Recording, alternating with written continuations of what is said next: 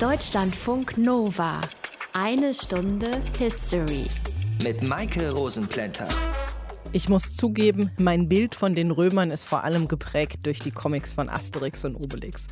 Da gibt es dieses kleine gallische Dorf irgendwo ganz im Nordwesten Galliens, vollgestopft mit durchweg chaotischen, durchgeknallten, aber unglaublich liebenswerten Figuren, die im Grunde nur zwei Sachen im Kopf haben, nämlich einmal Wildschweine essen und zum zweiten Römer verhauen. Natürlich sind diese Comics rein fiktiv und die Geschichten ausgedacht, aber es steckt tatsächlich viel Wahres in Asterix und Obelix. Und so tauchen in den Heften auch immer wieder Personen und Gegebenheiten auf, die es tatsächlich gegeben hat. Zum Beispiel taucht immer wieder der römische Feldherr Gaius Julius Caesar auf, mit langgezogenem Gesicht, großer Hakennase und als extrem ehrgeiziger Typ. Und auf dem Kopf hat er meistens einen Lorbeerkranz.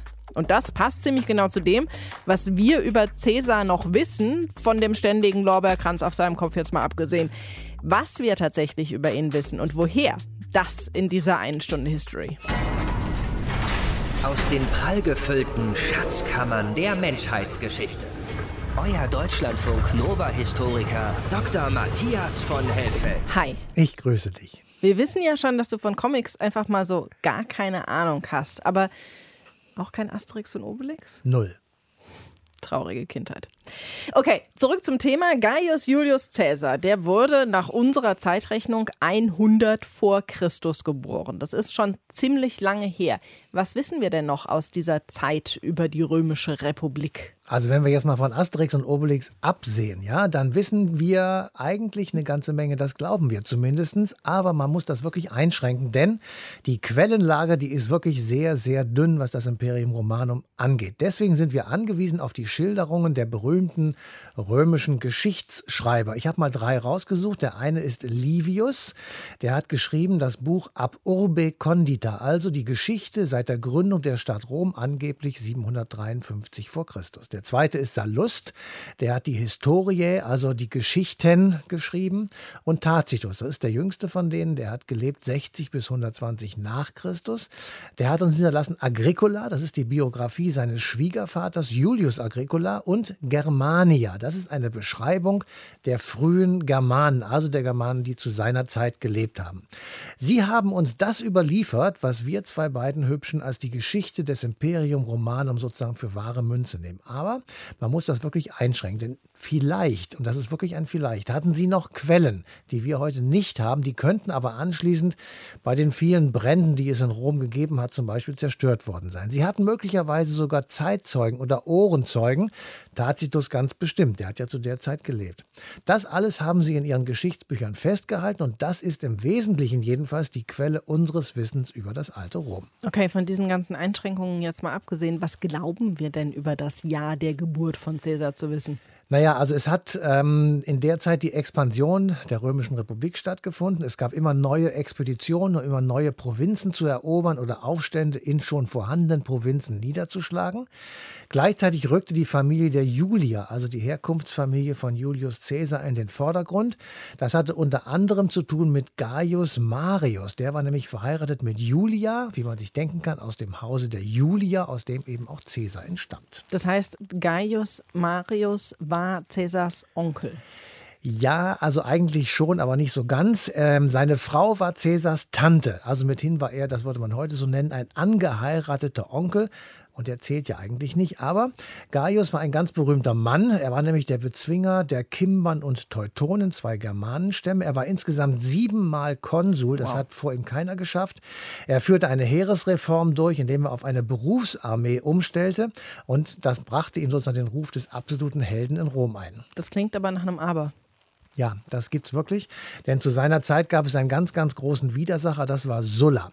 Sulla wollte innere Konflikte in Rom, Streit um Landverteilung war eine der Probleme, die Bürgerrechte war ein anderes, mit einer Diktatur lösen. Und er hatte für sich reklamiert, unbeschränkte Kompetenz zu bekommen. Und er führte als erster eine Proskription durch. Stopp, was ist das? Also das ist eine Liste, auf der geächtete Personen standen und diese Person durfte jeder Bürger Roms straffrei umbringen. Das Erbe des Ermordeten bekam der Staat und der Täter bekam eine Belohnung.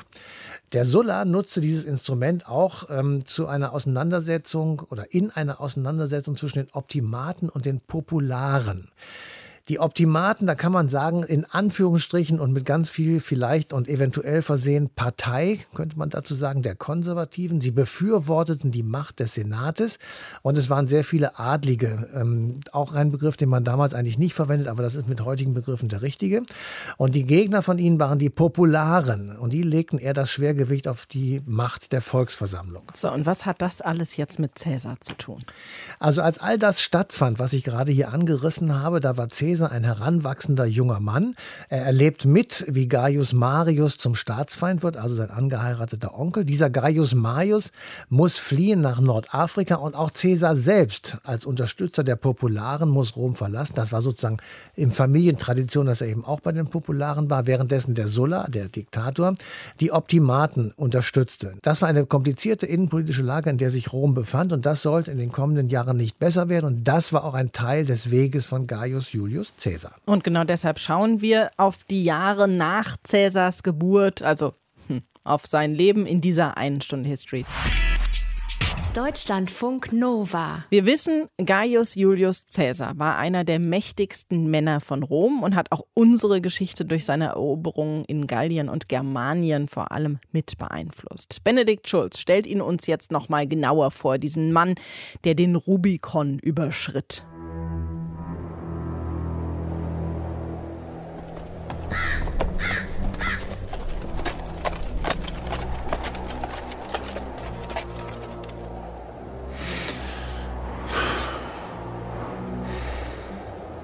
Haben wir dieses Brückchen überschritten, Decimus, dann müssen die Waffen alles entscheiden.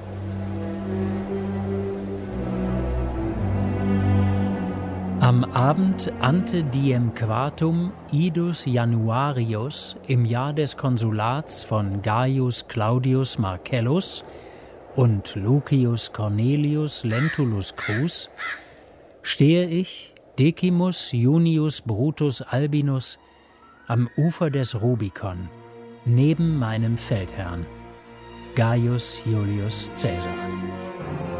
Zwangsläufig hat uns der Weg hierhin geführt, an den Rand eines Bürgerkriegs. Wie war es so weit gekommen? Cäsar ist nun ganz und gar zu einer Gefahr für die Freiheit geworden. Die Curia Cornelia am Forum Romanum, Sitzungssaal des römischen Senats. Eine Schlangengrube und die größten Schlangen unter ihnen Gaius Claudius Marcellus. Wir müssen ihm seine Legionen wegnehmen. Und Marcus Porcius Cato der Jüngere. Wir müssen jetzt einen neuen Prokonsul entsenden, dass er den Cäsar seiner militärischen Macht entledigt. Und es gilt zu beachten, dass er auf keinen Fall ein weiteres Mal das Konsulat erringen darf. Unter keinen Umständen. Bei allem, was uns und dieser Republik heilig ist. Cäsar, von Ehrgeiz getrieben, versetzt seit zehn Jahren weite Teile der römischen Oberschicht in Angst und Schrecken. Vor allem die konservativen Politiker, die Optimaten, fürchten die Ambitionen Cäsars. Dieser Mann hat in seiner Zeit als Konsul gegen so viele Gesetze und Sitten verstoßen. Sie sagen, Cäsar habe in seiner Zeit als Konsul gegen so viele Gesetze und Sitten verstoßen, dass sie ihm das noch zehn Jahre später übel nehmen. Noch immer will Cato ihn sofort verklagen, sobald Cäsars Zeit als gallischer Prokonsul abgelaufen ist und er keine Legionen mehr hat. Cäsar weiß das und will sich deshalb schnell zum Konsul wählen lassen. Auf keinen Fall darf Cäsar ein weiteres Mal das Konsulat erringen. Doch mein Feldherr ist beliebt. Sieben Jahre im Gallischen Krieg haben ihn zur Legende gemacht. Seine Soldaten, wir, sind ihm treu ergeben.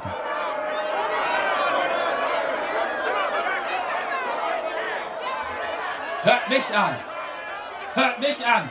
Jeder weiß doch, dass ihr ein Parteigänger Cäsars geworden seid. Gaius Scribonius Curio. Cäsar wird seine Legionen abgeben, wenn der Senat ihm zusichert, dass auch Pompeius dies tut. Hoho! Gnaeus Pompeius Magnus, Cäsars einziger Verbündeter, nun sein gefährlichster Gegenspieler, auch er eine lebende militärische Legende.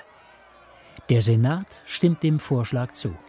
Beide sollen ihre militärische Macht abgeben. Doch der Konsul Marcellus ignoriert das Votum. Pompeius darf seine Legionen behalten. Sie haben Caesar in die Ecke gedrängt. Er hat kein Amt, man wird ihn anklagen, vielleicht hinrichten. Zwangsläufig also hat uns der Weg hier hingeführt, an den Rand eines Bürgerkriegs, an das Ufer des Flusses Rubicon an die Grenze zwischen der Provinz Gallia Cisalpina und dem römischen Kernland. Gemeinsam mit 5000 bewaffneten Soldaten, mit seiner Legio Tertia Decima Geminia.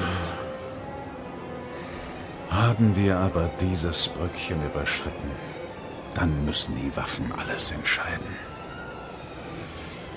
Gehen wir, wohin der Götterzeichen und der Gegner Ungerechtigkeit rufen. Der Würfel ist geworfen.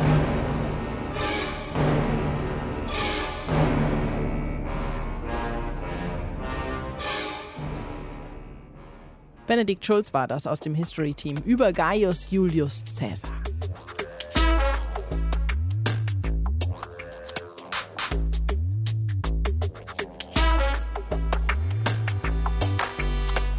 Wir haben eben schon ein bisschen was gehört über die Familienverhältnisse von Cäsar und wie er so aufgewachsen ist. Aber wir brauchen für diese eine Stunde History eben noch mehr Input über seine Person. Und die bekommen wir von Martin Jene. Er ist Professor für alte Geschichte an der TU Dresden und hat mehrere Bücher über Cäsar und die Römische Republik geschrieben. Unter anderem eines der Standardwerke über den Staat des Diktators. Hallo, Herr Jene. Hallo, Frau Rosenblender. Matthias hat am Anfang der Sendung gesagt, die Quellenlage zu Cäsar sei dünn, aber wir meinten viel zu wissen. Also wie viel wissen wir über den Menschen Cäsar? Ja, also die Quellenlage ist tatsächlich dünn, aber für althistorische Verhältnisse eigentlich verhältnismäßig gut. Ja, sonst ist es noch dünner. Aber was wissen wir über den Menschen Cäsar? Das ist natürlich begrenzt, denn ein Großteil der Informationen, die wir haben, die stammen aus sehr viel späteren Zeiten.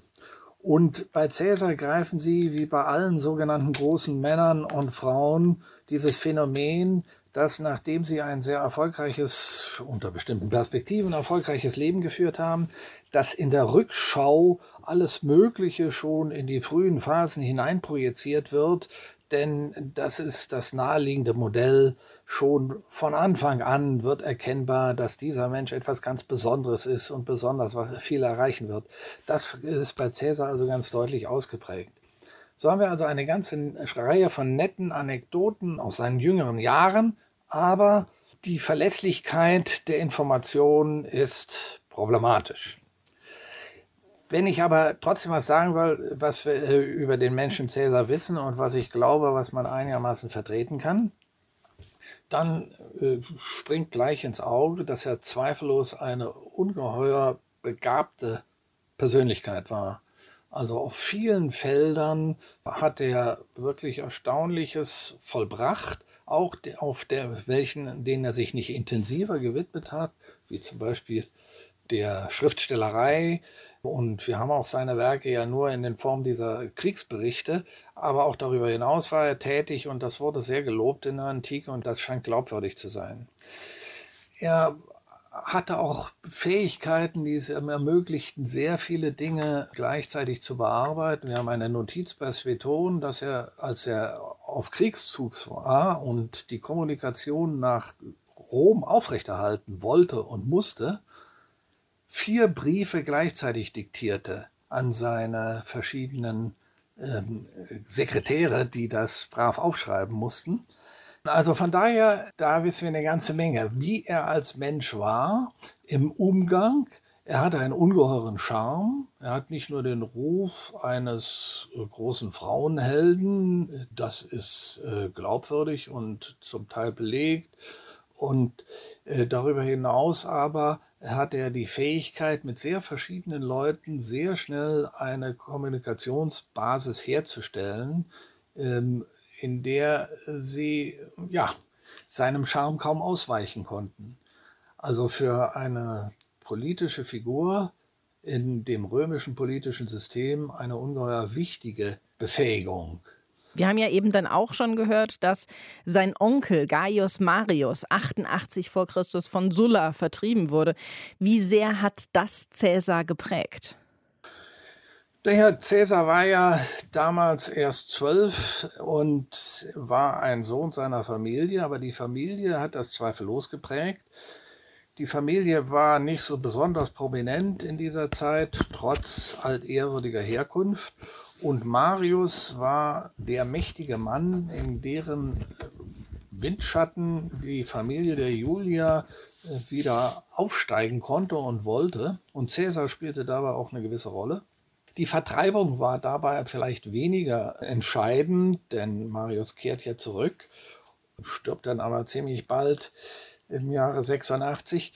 Aber entscheidend war, dass das Regime, das Marius zusammen mit äh, anderen in Rom etabliert hatte in dieser Zeit, vor allen Dingen mit dem bekannten äh, Cornelius Cinna, dieses Regime war eines, bei dem die Julia-Familie kooperierte und Caesar selbst ein prominentes Priesteramt bekleiden sollte, war er noch ein Teenager.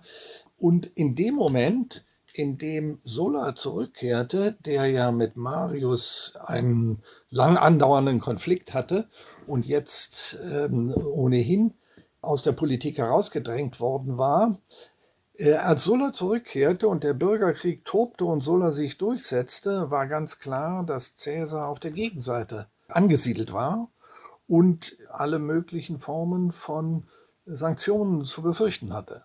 Und Cäsar ist ja dann wahrscheinlich, das ist auch nicht ganz klar, die Information ist spät und die Gelehrten streiten sich, aber wahrscheinlich ähm, durchaus von den Verfolgungen Sullas betroffen gewesen. Und ähm, es gibt sogar eine Episode, dass er nur um ein Haar dem Tode entronnen ist, weil er auf der Proskriptionsliste war und die Proskriptionsschergen ihn tatsächlich gefunden hatten und er sich da mit großen Bestechungssummen vom Haken bringen musste. Aber diese Episode ist, wie gesagt, umstritten. Also von daher die Erlebnisse in dieser Zeit. Erst einmal der Aufstieg, ähm, der ihm in jungen Jahren schon äh, eine bemerkenswerte Stellung zu sichern schien. Und dann der jähe Absturz, nachdem sich die politischen Machtverhältnisse verschoben hatten, das dürfte ihn schon bis zu einem gewissen Grade geprägt haben. Hatte Caesar denn von Anfang an das Ziel, die gesamte Macht im römischen Reich an sich zu reißen? Das glaube ich nicht, dass er in frühen Zeiten an die Übernahme der gesamten Macht dachte. Das ist eine Sache. Er gewinnt die Macht und dann will er sie behalten. Ja, aber die Gründe sind eigentlich nicht die langfristige Planung, sondern die Bearbeitung eher kurzfristiger Schwierigkeiten. Sagt Martin Jene. Wir haben gesprochen über das Leben von Gaius Julius Caesar, zumindest das, was wir davon wissen. Danke Ihnen für die Information. Deutschlandfunk Nova. Eine Stunde History. Gallia est omnis divisa in partes tres. Das ist so ein Satz, den vermutlich jeder, der Latein hatte, noch irgendwie im Hinterkopf hat. So beginnt nämlich das Buch, das Cäsar geschrieben hat und mit dem unglaublich viele Lateinlernende gequält werden. Matthias Gallien war aber ganz schön weit weg von Cäsars Heimat Rom. Ja, und für mich war ganz schön weit weg, dass ich diesen Satz je verstanden habe. Es sind quälende Erinnerungen an Lateinunterrichtsstunden, mhm. der Horror höchst selbst. Also das war sehr weit weg. Er musste nämlich über die Alpen gehen und das Buch De Bello Gallico, das du gerade segensreich zitiert hast, das war sozusagen sein Versuch, sich auch mal als Historiker zu versuchen. Er beschreibt darin den Krieg gegen die Gallier. Der geht von 58 bis 51 vor Christus und endet eben damit, dass die Römer gewinnen. Das dass Gallien eine Provinz wird, und zwar eine zweigeteilte. Die eine Seite heißt Gallia Cisalpina. Also, wenn man von Rom aus betrachtet, diesseits der Alpen, das ist Oberitalien, das ist Istrien, heute Kroatien. und das andere war Gallia Narbonensis, also die Provence und die Languedoc beispielsweise, später umbenannt in Gallia Transalpina. So, jetzt haben wir aber da diese Dreiteilung drin. Warum ist diese, dieser Satz von der Dreiteilung so interessant? Ja, er macht eine Dreiteilung, weil er unterscheidet in Belgier, in Aquitania und in Kelten, also das, was man heute oder damals auch die Gallier nannte.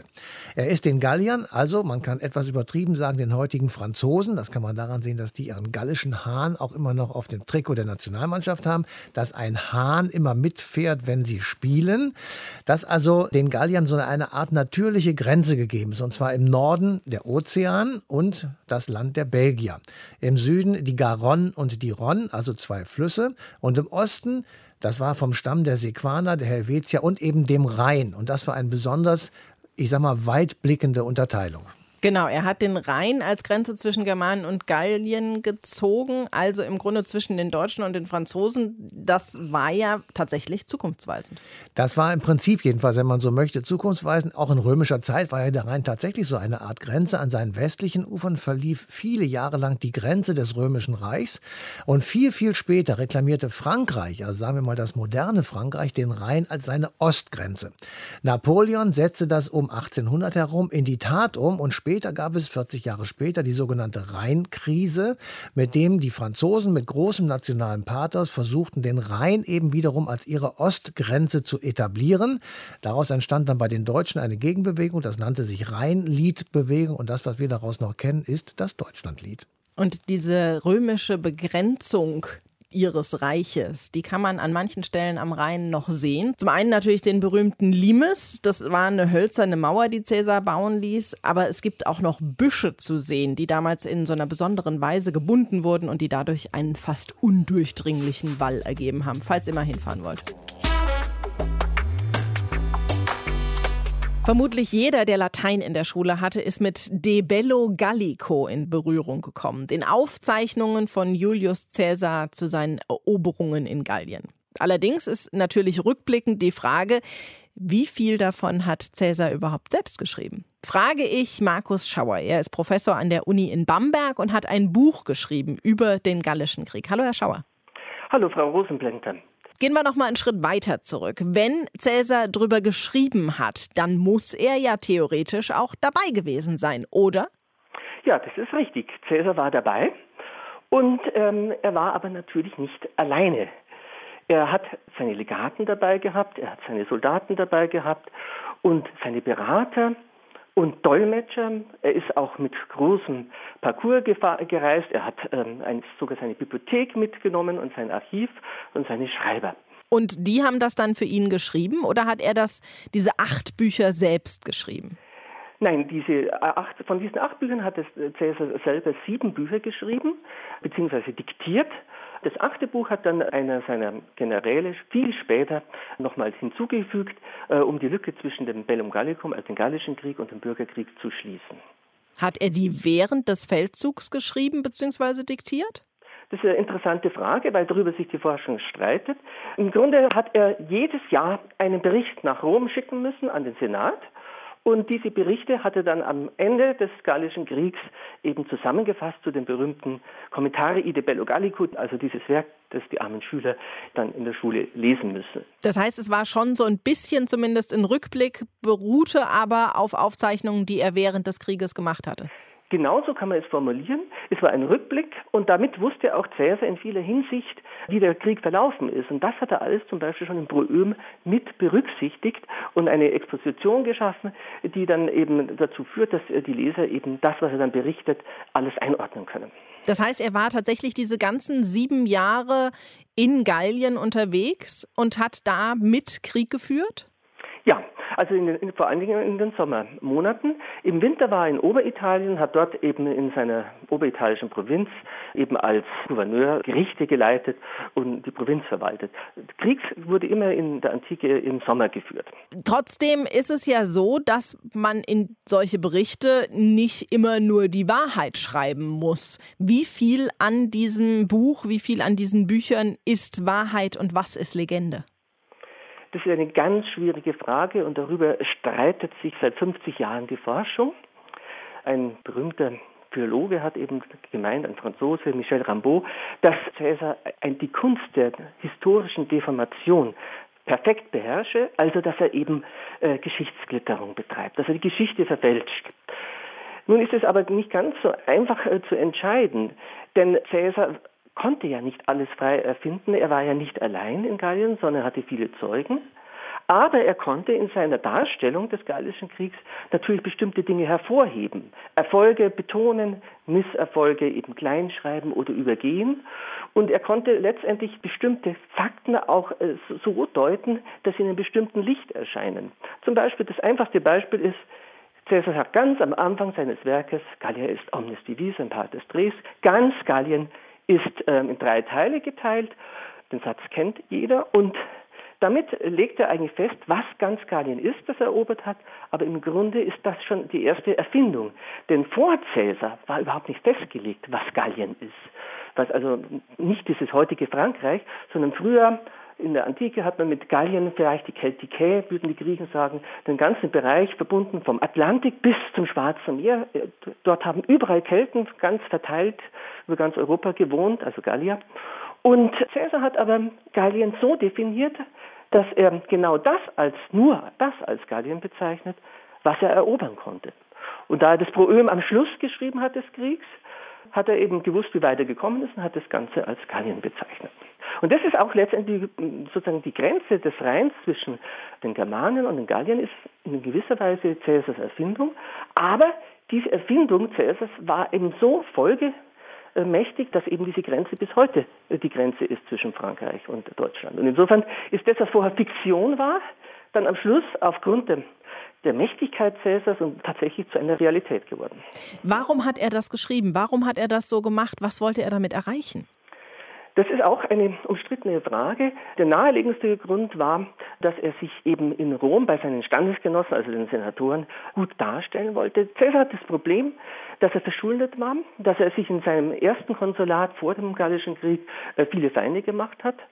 Und dann hat er eben diesen Krieg geführt, um seine Schulden äh, sozusagen tilgen zu können und um Erfolge vorzuweisen, mit dem Ziel, ein weiteres Konsulat äh, anzustreben. Und dazu brauchte er einfach Erfolge.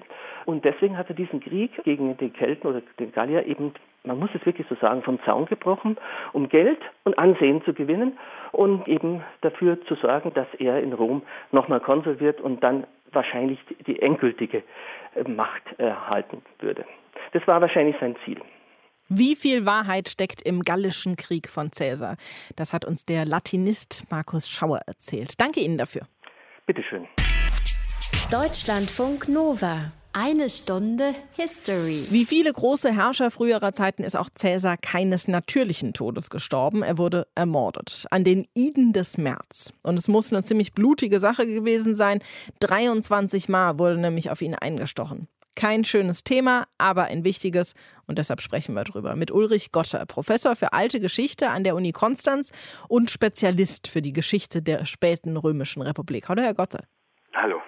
Es gibt diese berühmten letzten Worte, die Cäsar gesagt haben soll. Auch du, mein Sohn. Gerichtet an Marcus Brutus, der sowas wie ein Ziehsohn für ihn war. Hat Brutus Cäsar tatsächlich ermordet? Brutus hat in der Tat, und zwar nicht nur durch Beteiligung in der Planung, sondern auch wirklich in der ganz handfesten physischen Ausführung. Denn Cäsars Tod am 15. März 44 war wirklich die Inszenierung eines Kollektivmords, wie vielleicht Agatha Christie's Mord im Orient Express. Denn jeder der Beteiligten sollte sein Messer, seinen Stift oder irgendeinen anderen spitzen Gegenstand, den er zur Hand hatte, in Cäsars Körper rammen. So war es geplant und so wurde es ausgeführt. Das heißt aber, Brutus war nicht der Einzige, der ihn ermordet hat. Nein, es standen, muss eine ganze Menge von Leuten um Cäsar herumgestanden haben, die sich selber auch beim Zustechen in Cäsars Körper gegenseitig verletzt haben denn mit Mord an dieser Art hatte keiner von ihnen große Erfahrung. Es war insofern in der Tat ein von vielen Wunden verletzter Körper, der hinterher zur Schau gestellt wurde. War das denn von langer Hand geplant oder war das so eine spontane Aktion? Nein, das war in der Tat von langer Hand geplant und es wurde eigentlich, und das macht die Beteiligung von Brutus vielleicht so spannend, eigentlich ging der Mord nur mit der Beteiligung Brutus auf die Zielgerade. Und Brutus hatte sehr, sehr lange seine Beteiligung an einer Verschwörung gegen Caesar abgelehnt, beziehungsweise bis zuletzt gehofft, dass Cäsar sich anders verhalten würde, als er es erwartet hat. Er war dann sehr stark unter dem Druck, dass er sich selber inszeniert hatte als ein Kämpfer für gegen jede Form von Alleinherrschaft, als Abkömmling von Lucius Brutus, dem legendären Befreier vom altrömischen Tyrannen Tarquinius Superbus und als dem Garanten der bürgerlichen Freiheit. Und in dem Moment, wo Cäsar immer radikaler in der Dokumentation seiner Alleinherrschaft wurde, geriet Brutus immer stärker unter Druck und schloss sich schließlich am Ende der Verschwörung an und tötete auch selbst mit, wenn wir unseren Quellen glauben dürfen. Wie ging es dann nach Cäsars Tod weiter? Nach Cäsars Tod passiert eigentlich viel politisches Experiment und eine sehr unübersichtliche Situation entsteht. Der Tyrann ist zwar tot, aber die Machtmittel des Tyrannen, wie Cicero gesagt hat, die Machtmittel des Tyrannen bestehen weiter. Das ist vor allem eine auf Cäsar sehr stark eingeschworene Soldatenschaft, die Cäsar auch versorgt hat, in ihren ökonomischen Ansprüchen garantiert hat und sie tatsächlich so gefördert haben, dass sie bereit waren, für das Andenken von Cäsar wieder in den Krieg zu ziehen. Und die Frage, wer jetzt der Profiteur sein würde von Cäsars Tod, war am Anfang und in den ersten Monaten vollkommen unklar.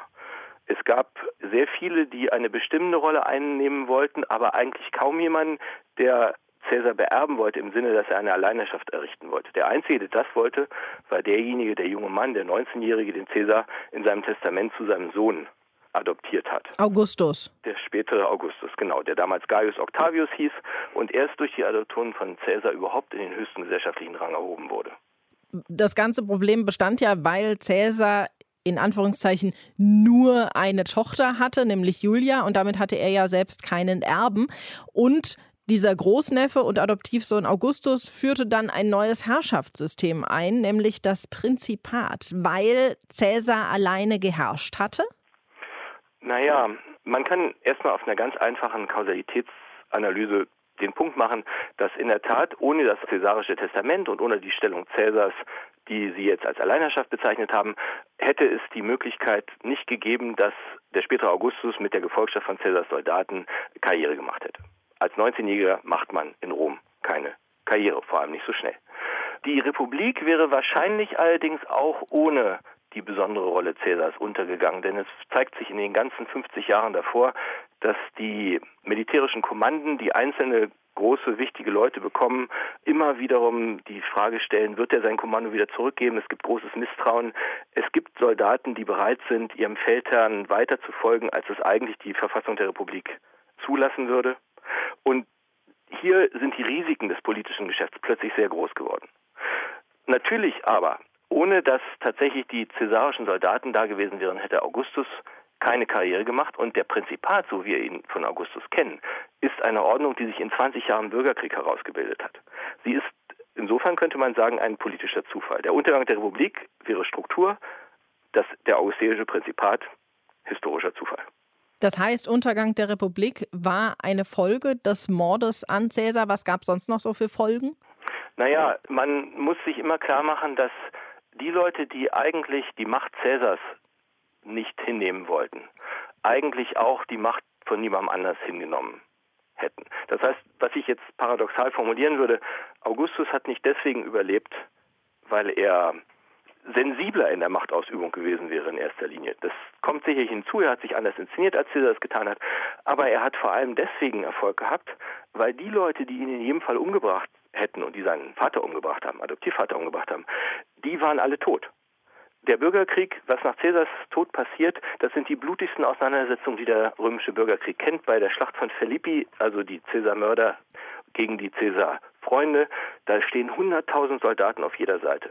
Und man kann sich gut vorstellen, was passiert, wenn über Monate Krieg in dieser Art geführt wird und wenn hinterher alle, die auf der falschen Seite standen, mit dem Tod bedroht worden sind, beziehungsweise in den Jahren vorher tatsächlich ausgeschrieben worden sind zur Tötung durch jeden, der wollte.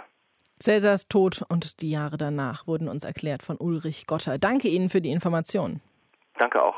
Wiederhören. So, jetzt sind wir wieder fast am Ende dieser einen Stunde History angekommen, Matthias. Deshalb ist es jetzt auch Zeit für die Frage, was das eigentlich alles noch mit uns zu tun hat und warum Cäsar auch für uns noch relevant ist. Und das ist er ja, weil er kommt ja zum Beispiel relativ häufig in Filmen, in Dramen, in Literatur und eben natürlich auch in Comics vor. Warum ausgerechnet er und nicht zum Beispiel Kaiser Augustus? Da hättest du dir vorstellen können, Asterix und Obelix gegen den erhabenen Augustus, das war Nee, ja eine Lichtgestalt. Bei den Cäsar hätte man so, den kann man besser sozusagen lustig machen. Er eignet sich offenbar sehr gut für derartige Adaptionen. Er war derjenige, der den Rubikon überschritten hat. Ähm, das ist ja heute noch ein Sprichwort. Wenn du das tust, dann löst du unmittelbar und unweigerlich Konsequenzen aus. Er war offenbar ein sehr fähiger Stratege und Feldherr. Man bewunderte ihn für seinen Mut und bewundert das möglicherweise auch heute noch, sich gegen alle Widerstände durchzusetzen, egal was da kommt. Er überging Gesetze, er missachtete sie geradezu und ähm, wäre er ich sag mal, ein reiner Privatmann äh, geworden, hätten ihm vermutlich sehr viele Verurteilungen gedroht, aber er war eben Staatsmann und deswegen äh, ist er davon gekommen sozusagen. Es war also möglicherweise die Mischung aus Genialität und Regelüberschreitung, die sozusagen regelmäßig in seinem Leben zu sehen sind. Und er hatte die Liaison mit Kleopatra. Das ist ja die schönste Frau der Welt sozusagen. In, Absolut. Ähm, in Diese Nase, In, diese unserer, Nase. in unserer Vorstellung. Und gemeinsam haben sie einen Sohn, Ptolemaios der 15., der hieß im Übrigen auch Ptolemaios Caesarion. Da konnte man dann auch schon sehen, wo der Vater herkommt. Also alles in allem eine, wie ich finde, sehr schillernde Persönlichkeit. Und auch so ein bisschen verrucht, so ein bisschen Mafia-mäßig fast schon. Naja, Mafia ist vielleicht ein bisschen übertrieben, aber immerhin, er hat äh, großen Einfluss genommen. Das kann man eben auch sehen. Der Monat Juli, der geht auf ihn zurück. Äh, Der julianische Kalender geht auf ihn zurück. Der bezog sich im Übrigen auf den ägyptischen Sonnenkalender, was wiederum seine Zusammenarbeit oder seinen Zusammenhang mit Kleopatra erklärt. Erst im 16. Jahrhundert wurde der abgelöst, so nebenbei gesagt, vom gregorianischen Kalender. Der gilt ja bis heute. Äh, Von seinem Namen Cäsar leitet sich der deutsche Kaiser oder der russische Zar ab. Und er ist eben einer der am besten in der antiken Literatur schon beschriebenen Personen der damaligen römischen Antike. Und deshalb meinen wir ja auch so viel über ihn zu wissen. In der nächsten Sendung sprechen wir über einen Mann, bei dem die Quellenlage etwas einfacher ist. Er hat nämlich erst vor etwa 250 Jahren gelebt und ist dann vor 230 Jahren gestorben, nämlich Adam Smith. Er hat sich mit Ökonomie beschäftigt und hat unter anderem auch verschiedene Wirtschaftsformen entwickelt, zum Beispiel die freie Marktwirtschaft. Das also nächstes Mal. Bis dahin euch eine schöne Zeit. Macht's gut. Bye bye. Deutschlandfunk Nova. Eine Stunde History. Jeden Montag um 20 Uhr. Mehr auf deutschlandfunknova.de.